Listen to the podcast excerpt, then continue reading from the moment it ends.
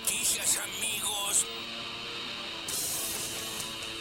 Un día nos vamos a despertar y Rosati se va a haber declarado presidente de la República.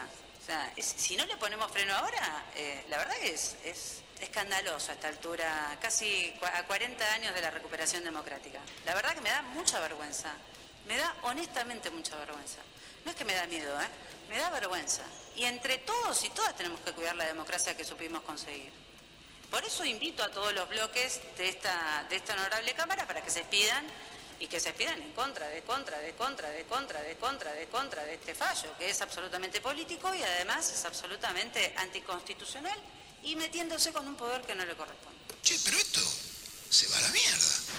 Ministro, bueno, para responder primero a la pregunta, hoy la ley vigente es la que mantiene las pasos y por supuesto hay discusiones en el Parlamento y en todas las fuerzas políticas porque es un año no electoral. El año pasado tuvimos elecciones, las discusiones sobre el proceso electoral se, se dan en años donde no hay elecciones. Con lo cual, bienvenida toda opinión política, pública, privada, con apoderados. Permanentemente el Ministerio del Interior recibe propuestas, inquietudes de todas las fuerzas políticas, siempre abiertos a escuchar propuestas que tengan que ver con visiones sobre cómo funciona el sistema electoral. Bueno, basta, se acabó. Claramente un sector denominado Unidad Piquetera, que conforma una gran cantidad de agrupaciones de izquierda, vienen planteando que van a hacer una campe a partir del día de mañana, en principio porque entienden que esta ministra no estaba dispuesta al diálogo, lo dije una y mil veces, antes de exponer a familias en la 9 de julio, familias que tienen que dejar de sus hijos ir a la escuela, al jardín de infantes, esta ministra por supuesto siempre está abierta al diálogo, ahora estar abierta al diálogo no quiere decir que con una amenaza de acampe vamos a dar vuelta a una decisión presidencial y de todo el gabinete en lo que entendemos es la etapa que viene del ministerio en articulación con un gabinete, con un ministro de Economía fundamentalmente y con una ministra de Trabajo que venimos viendo de qué manera la Argentina que tiene dificultades pero que entró en un sendero de crecimiento, alienta permanentemente la búsqueda de trabajo registrado. Acá se trabaja. ¿Sos juntos o juntos por el cambio? Eh, a ver, nosotros como partido GEN nos integramos el año pasado en la elección legislativa en la provincia de Buenos Aires. Desde ese momento estamos intentando tocar el timbre para que nos acepten como parte de una mesa nacional, manifestando nuestra voluntad. Y bueno, no hemos logrado ¿No hoy. vino eh, nadie a la puerta? eh, ¿sí? Claro, vos viste que lo que está ocurriendo a veces es que intentan abrirle la puerta a otros que ni les están tocando el timbre. Bueno, nosotros estamos reclamando desde hace tiempo y no logramos. Eh, dennos un asiento. Ni siquiera te digo ya pido, bueno, incorpórenme en la formalidad de la mesa. Invítenme a alguna reunión. No puedes pasar cinco segundos sin humillarte solo. Yo tengo claro eh, a qué respondió la señora Bullrich. Esa es una metodología con la que, cual trabaja el jefe de gobierno de la Ciudad Autónoma de Buenos Aires, que es que te manda gente a torpedear. Y eso lo podés ver muy claro, o sea, la forma... ¿Torpedear? Sí, claro, sí, sí, salen a ensuciarte. Tiene especialistas en campaña negativa trabajando para romper a todos los que tengan alguna ambición presidencial medible o, digamos, que tenga sentido. Si vos te fijas, el patrón, por ejemplo, con que lo atacaron a Manes, con el que me atacan a mí, con el que ataca a Burrich, es el mismo. Es decir, entonces salen, te pegan, te pegan, te pegan, porque digo, ¿quién filmó eso? ¿Y quién lo filtró eso? Dale, bueno. Patricia no fue. Y, y bueno, entonces, eh, y claro, pero, pero no tenga duda. Horacio Rodríguez Larreta, ¿de qué me estás hablando? Ahora, ¿qué te dicen en Casa Rosada? Esto me lo decía hoy una fuente. La única esperanza que nos queda es el Mundial. Es colgarnos del Mundial. Ellos están convencidos de que la gente es estúpida, ¿no? Y el Mundial va a funcionar como una especie de hipnosis colectiva. Vos acordate que Cristina ya se colgó de la selección, 2014, cuando el equipo de Messi, Isabela, ¿te acordás? Salió subcampeón del mundo. A vos no te va tan mal, gordito, ¿no? Mira, yo no sé si lo quiere el gobierno, si es una estrategia oficial o no, pero yo estoy en esa. ¿eh? Yo me estoy colgando del mundial casi como, como única isla de felicidad posible de acá al final del año. De ahí a que eso sea una estrategia oficial es un humo, es un humo. En serio, chicos, tienen cosas para decir del gobierno. Mirá que hay, ¿eh? Pero además una Johnny cosa, diciendo que el gobierno está sea, esperando que se gane el mundial para tapar todo. Independientemente de lo que haga el gobierno o deje de hacer el gobierno, Sí. la gente va a ver el mundial.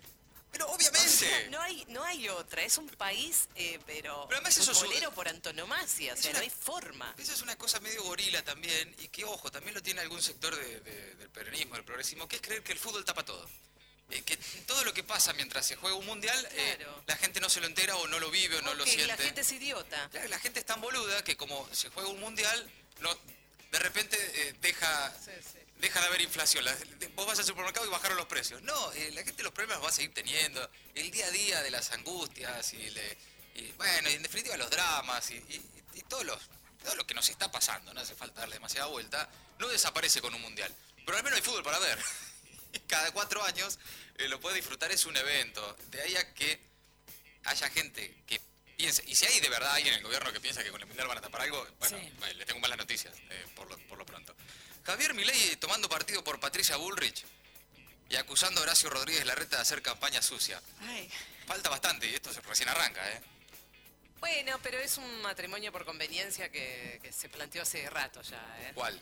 El de Milei Bullrich. Milei y Bullrich. Y sí, la derecha, ¿no? Y sí. Bueno, Larreta tampoco es de izquierda, pero eh, es- están contando de todas maneras que hay una metodología... No es. Bastante evidente además que eh, cualquiera que se le planta a la reta o que tiene algún tipo de aspiración presidencial es este maltratado en los medios amigos de la reta eh, permanentemente. Y Stolbizer, por otro lado, reclamaba un lugar en Juntos por el Cambio. Es como, pobre, pues, che, no, no te queda un, Invítenme. no queda una por silla, hay- favor, alguien que me invite a charlar un por rato. favor. Invítenme a una reunión, por favor. Es dramático, ¿no? La carrera de Stolbizer. Ahí está, bueno. eh, otro personaje que es eh, es más real el de la mañana que imita a Agustín Ah, López sí. Núñez que la propia Stolbizer. Ya a esta altura eh, es así. Bueno, escuchamos también a Tolosa Paz, que se reunió este mediodía con las organizaciones sociales piqueteras de izquierda, a quienes, entre otras cosas, les expresa estar abierta al diálogo y les pide que no utilicen a las familias, a los niños y a las mujeres como amenaza de acampe. Eh, Es rara esa postura, pero bueno, ahí está tratando, se supone por estas horas dialogando las organizaciones con, con el Ministerio de Desarrollo Social. Guado de Pedro dijo, la ley vigente mantiene las pasos. Atención con ese debate que se daba internamente en el Frente de Todos, que parece que ya se va descartando la posibilidad de que se suspendan. Y Juliana Di Tulio, todo eso entre las voces destacadas del día. Ahora las noticias en maldita suerte. Senadores cruzaron a la Corte. El fallo parece una nota de Clarín, es lo que dijeron desde el interbloque de senadores nacionales del Frente de Todos. Indicaron que el fallo de la Corte es insólito e inaceptable y que volverán a presentar a Martín Doñate como representante. Ayer la Corte falló a favor de la presentación de los senadores Luis Juez y Humberto Schiavoni, del PRO, quienes denunciaron al Frente de Todos de dividirse de manera artificial en el Senado y así ganar un lugar en el Consejo de la Magistratura a la segunda minoría, que justamente era del PRO. La Mesa Nacional de Juntos por el Cambio aprovechó la situación para, en medio de su crisis interna, dar una señal de unidad y celebrar la decisión de los jueces. La nueva gira de Alberto, encuentros con Macron, Petro y Xi Jinping en agenda. No era que no me aparecían las letras. Les pido disculpas. Ahí estamos, ahí estamos. Ahora estamos. El presidente comenzará esta noche una gira por el exterior. Incluirá dos escalas en una semana. Aterrizará en Francia para participar de la Cumbre por la Paz organizada por Emmanuel Macron. Luego irá a Indonesia para la cumbre del G20. Podría verse con el colombiano Gustavo Petro y con el chino Xi Jinping. Sergio Massa se sumará finalmente, mira, estaba en duda, a la comitiva presidencial en la cumbre del G20 en Bali.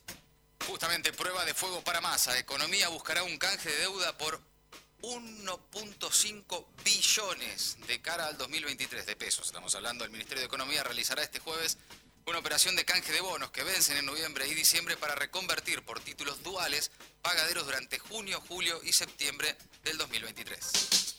Hay sesión especial en diputados con temas consensuados entre los bloques. En primer lugar, el proyecto de reforma al impuesto a las ganancias para que los trabajadores de la salud no paguen el gravamen cuando cobren horas extras por guardias. También se va a tratar la creación de un registro único de deudores alimentarios morosos para unificar todos los registros en un eh, en uno solo, nacional, un registro solo nacional, y la ley Lucio, que establece un plan federal de capacitación de carácter continuo, permanente y obligatorio en derechos de los niños, niñas y adolescentes para la prevención y detección temprana de situaciones de violencia. Atención con esta, el gobierno porteño sanciona por adoctrinante al vicerrector que habló durante una toma en el colegio Mariano Costa. El Ministerio de Educación porteño sanciona a Julio Pascuarelli, vicerrector del colegio Mariano Costa, por un discurso que pronunció ante estudiantes y docentes durante un abrazo a la institución. Fue el 28 de septiembre y se viralizó ese discurso que fue capturado en un video durante las semanas de lucha estudiantil en la que 20 colegios de la ciudad fueron tomados por estudiantes en reclamo por viandas de calidad y mejor infraestructura edilicia. La reta advirtió que van a seguir trabajando para que los chicos puedan pensar libremente y que la prepotencia y la violencia no son formas de diálogo. Los médicos residentes porteños volvieron a movilizarse y el conflicto con la ciudad crece. El reclamo de mejoras salariales lleva ocho semanas y ayer sumó el apoyo de las asociaciones profesionales y de enfermeros. Este martes hicieron un paro y marcharon hacia el obelisco y Plaza de Mayo. Hoy volvieron a movilizarse entonces desde la 9 de julio hasta la sede del Ministerio de Salud de la Ciudad de Buenos Aires. Y terminamos en Estados Unidos, donde renovaron ayer la totalidad de la Cámara de Representantes en las urnas, un tercio del Senado, 36 gobernaciones y también definieron un gran número de autoridades locales y estatales. Todavía se desconocen los resultados definitivos en varios estados clave y el control del Congreso sigue en disputa, pero se sabe desde ya que la ola roja que tanto esperaban los republicanos no arrasó y los demócratas resistieron mejor el embate de lo que vaticinaban los sondeos. Maldita suerte. Agregamos una hora porque nos quedaban un montón de boludeces afuera.